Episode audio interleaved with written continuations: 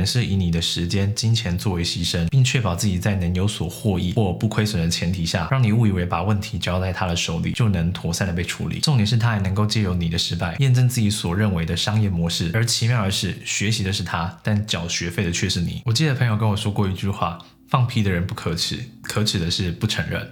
这是有一次我小时候在搭公车的时候，闻到旁边有人放屁，然后我朋友在当时脱口而出的一句话。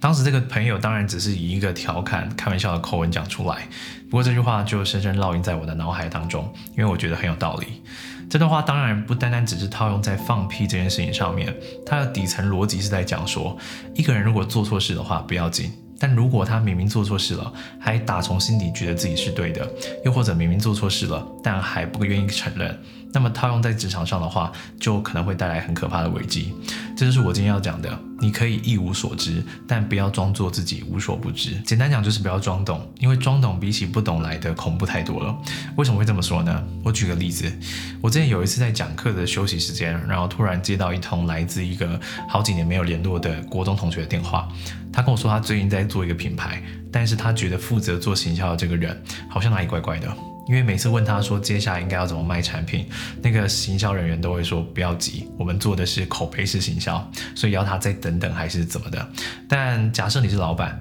你的公司搞了一年，却只有十张订单，而且十张订单还是从朋友认识的那边来的，那么你不会急死吗？因为我那个朋友知道我有在企业做行销顾问，所以他就请我去帮他看一下是不是哪边出了问题。毕竟他自己也不是行销专业出身的，所以别人说一，他也只能照做，否则还会被人家扣上不尊重专业的帽子。去他们公司帮他们检查一遍之前写过的文章、做过的影片，然后看了一下他们接下来可能要执行的计划。我在他们公司待一个小时，从头骂到尾。因为身为朋友，我觉得他请来的这个人有点太乱来了。因为我估计他再这样搞下去的话，可能明年也只会有十张订单而已。当然，今天要跟大家谈的主题不是如何在企业帮人做行销啊，所以到底实实际上是出现什么问题，我这边就不一一赘述了。而是假设你遇到一个专家。你因为信任他，所以把大量的工作任务授权给他完成，结果最后成果出来超级糟糕，你才发现，哎，他其实什么都不懂，只是当初装的好像很懂。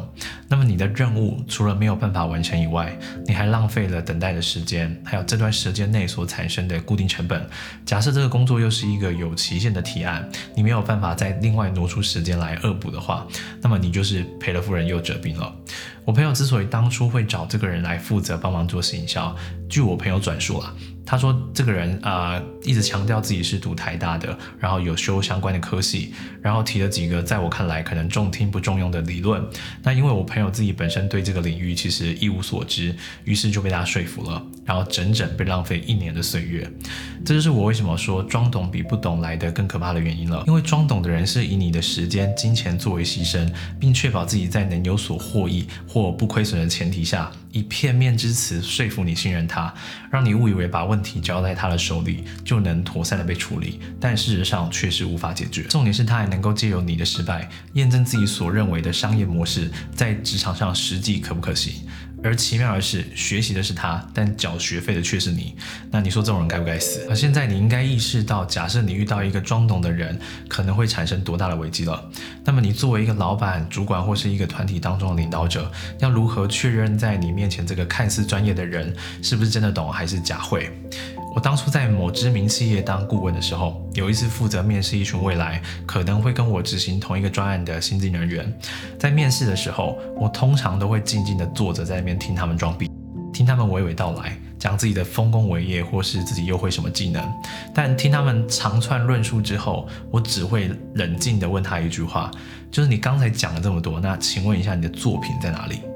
如果他没有办法用实际的作品来证明自己真的有那个实力的话，那么对我来讲就是浪费时间，因为太多人拿胡烂来当做他唯一的作品了。如果你常常画 Instagram，你最近可能会看到有越来越多的年轻人喜欢在自己的自我介绍打上自己是 CEO 或是什么电商平台的老板或主管，但你去看他的现实动态或是发文，大多都是绯闻，也拿不出半点作品，你大概就知道我在说什么了。不知道大家之前有没有遇过装懂的人，然后有被拖累的经验？欢迎在底下留言跟我分享。我是吴林凯，感谢您耐心的收看。如果喜欢我的影片的话，记得可以订阅我的 YouTube 频道。那我们下次见，拜拜。